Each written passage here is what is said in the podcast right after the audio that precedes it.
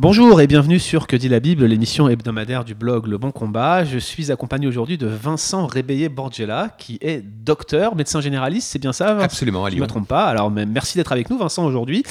Euh, Vincent est l'auteur d'un livre qui s'appelle Le Petit Manuel d'éthique pratique, publié aux éditions Clés. Donc c'est sorti il y a même pas un an en fait, hein, c'est déjà Au mois de euh, juillet, au mois de juillet dernier, donc disponible dans, dans toutes les bonnes librairies chrétiennes. Et on va commencer par une première question à notre ami Vincent.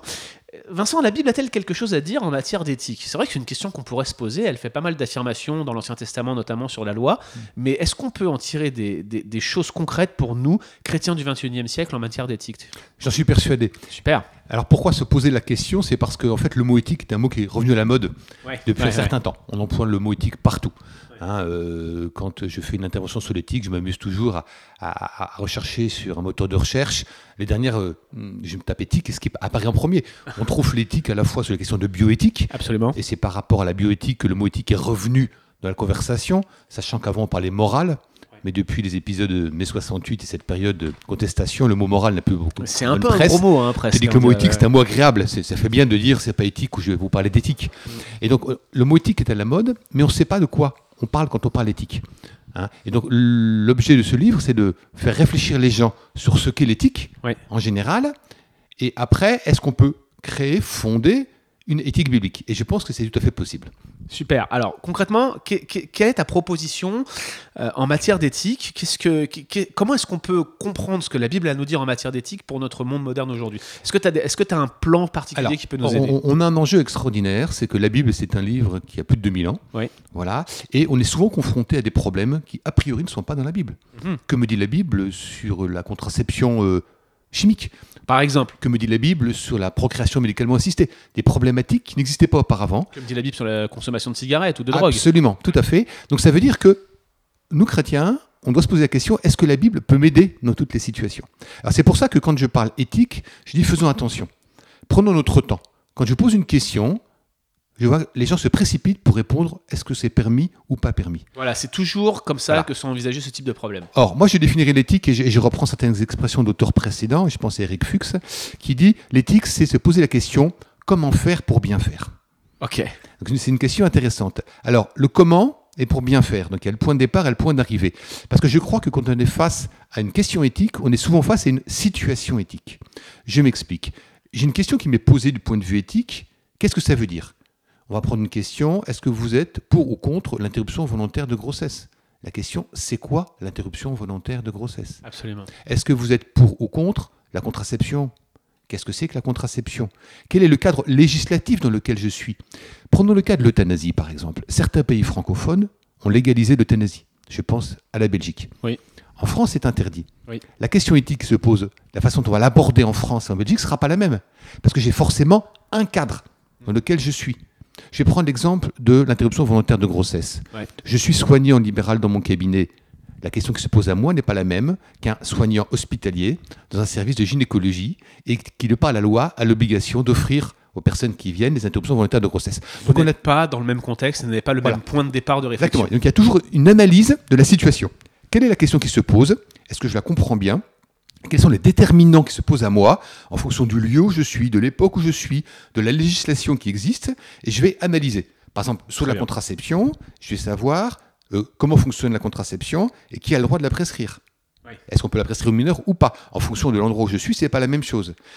Une, fois que la question est posée, alors si je- moi tout seul, je ne suis pas capable d'apporter les éléments d'analyse, je dois aller vers les personnes qui sont capables de l'aborder.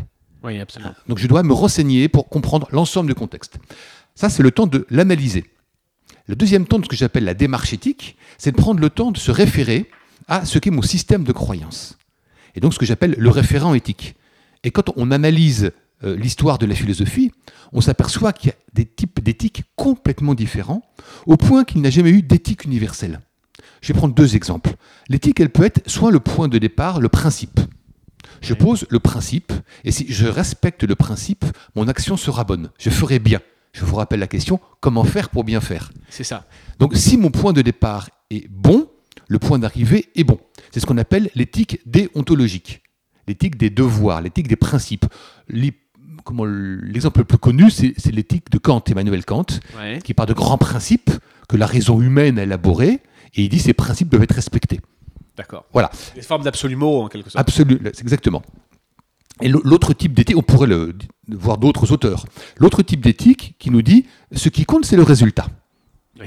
Voilà. Fort, fort pragmatisme. Du pragmatisme. Alors, deux exemples. Par exemple, le plus connu, c'est Machiavel, Oui. qui veut la fin, veut les moyens. Mais on- on oublie de penser ce que voulait dire Machiavel. Il disait, en gros, si je veux établir la démocratie dans un pays, parce que c'est le système le plus juste, tant pis pour les moyens que j'utilise, si le résultat final, c'est une amélioration des conditions du pays par la démocratie. En quelque sorte, il cherchait le, ce qu'on dit en anglais, the greater good, Voilà. c'est-à-dire le, le bien qui soit le meilleur pour sa société. Et là, je reviens. Ça, c'est l'efficacité. Et je rejoins euh, ce que tu disais à l'instant sur euh, cette éthique, qui est l'éthique des finalités, ou pour employer un gros mot, téléologique. Ce sont l'éthique anglo-saxonne. On va choisir ce qui est bon, ce qui est utile pour le plus grand nombre. Absolument. Donc, on voit bien la différence entre une philosophie comme Kant, qui pose des principes, et une philosophie des résultats, comme l'utilitarisme anglo-saxon. Je vais prendre un exemple. Certains pays anglo-saxons vont décider que telle technique euh, médicale ou de réanimation coûte cher et que au-dessus, par exemple, de 75 ans, 80 ans, on ne va plus l'utiliser parce que c'est pas assez utile pour la société. Ce qui, nous, dans un pays français, nous choque parce qu'on ne fonctionne pas comme ça. Absolument. Ça serait extrêmement choquant pour nous. Voilà. Or, pour les anglo-saxons, ça fonctionne comme ça. Donc, on voit bien que quand je parle d'éthique, c'est quoi? Vous me posez une question là dans la rue, euh, monsieur, est-ce que c'est éthique ou pas? Ou docteur, est-ce que c'est éthique? Je vais dire oui ou non. Ben, si je ne dis pas de quelle éthique je parle, ben, je je ne réponds pas à la question. Donc différentes approches, différentes philosophies éthiques, et, à un Et moment, il après- faut déterminer ce référent. Voilà. Voilà. Donc, on détermine mon référent éthique. On y reviendra tout à l'heure pour savoir comment Absolument. la Bible se positionne en référent éthique.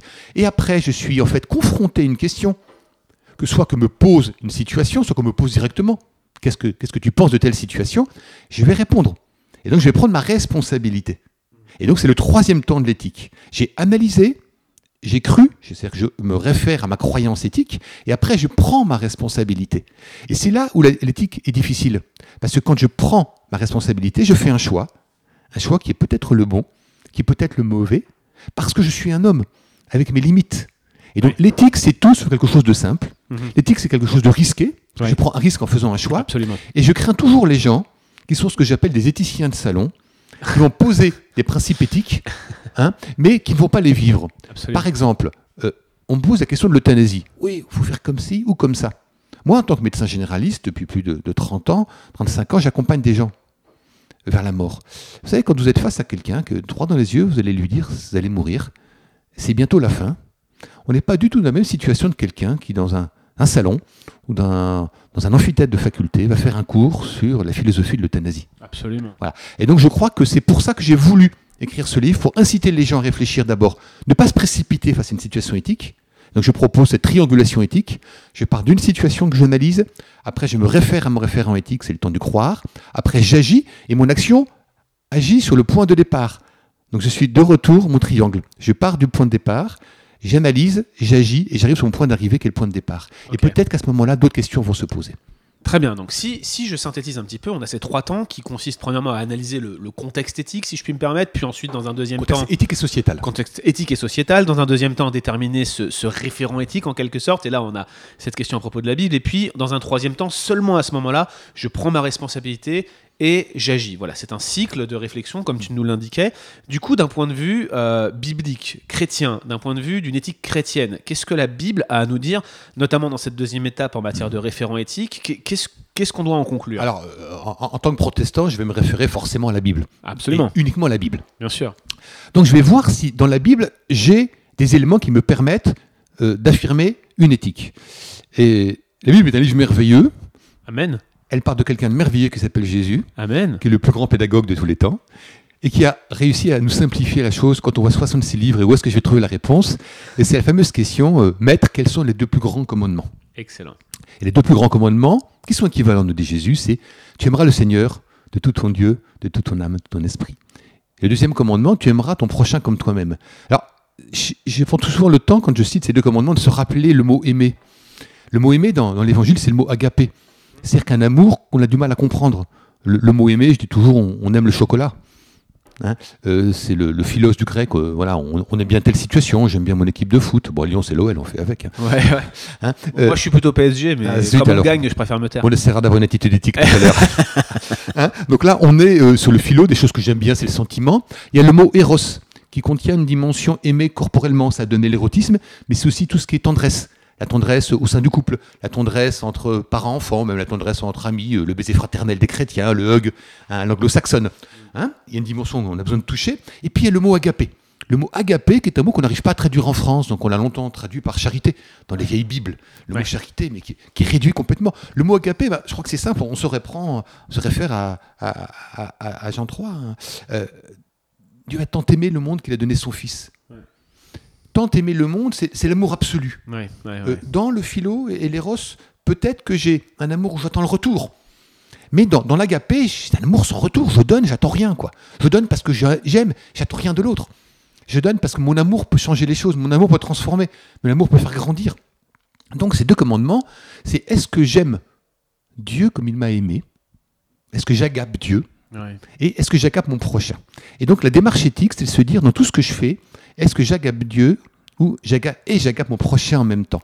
Et plus ça va, plus je me dis qu'en fait, euh, l'éthique biblique, c'est une éthique de principe. Donc c'est une éthique déontologique. Le principe me dit ce qu'il faut faire. C'est complètement à l'opposé de l'éthique utilitariste qu'on Absolument. tout à l'heure. Euh, mais en même temps, euh, c'est une éthique où, où l'autre est complètement présent puisque généralement c'est quelqu'un qui me pose une question. C'est une situation où une personne humaine est en difficulté, ou un groupe de personnes humaines est en difficulté, auquel je dois répondre. Donc je suis bien dans le respect du principe absolu, ce que Dieu m'a donné, la loi de Dieu, les dix commandements, par exemple, mais en même temps, je vais aimer mon prochain. On pourra revenir sur un exemple tout à l'heure, par exemple, euh, sur l'interruption volontaire de grossesse. J'ai montré que l'attitude du chrétien, elle est dans ces deux dimensions. Ok, formidable. Alors merci pour euh, ces principes que tu nous exposes. Je rappelle le livre hein, du docteur Vincent Réveillé Borgella, Petit manuel d'éthique pratique aux éditions clés. Procurez-le vous, c'est très rapide à lire. Il y a quoi, une centaine de pages là-dedans C'est un livre volontairement court parce que je crois que on a perdu l'habitude de lire. Alors soit on lit trop rapidement les écrans et on, ou, Twitter en 144 signes, on va pas très loin. Exactement. Soit on ne lit pas des gros livres d'éthique, d'excellents livres d'éthique, on pourra en reparler éventuellement tout à l'heure. Je voulais quelque chose qui soit accessible. Initialement, il était fait pour des étudiants, parce que j'anime des groupes de réflexion éthique pour des étudiants. Et je me suis dit que ça valait la peine de le faire au plus grand public. Alors, procurez-le vous. 97 pages, une fois exclu bibliographie et notes. Ça vaut vraiment le coup. À mon avis, vous lisez ça en une heure top chrono. Hein. c'est vraiment très simple, c'est écrit gros, c'est très accessible.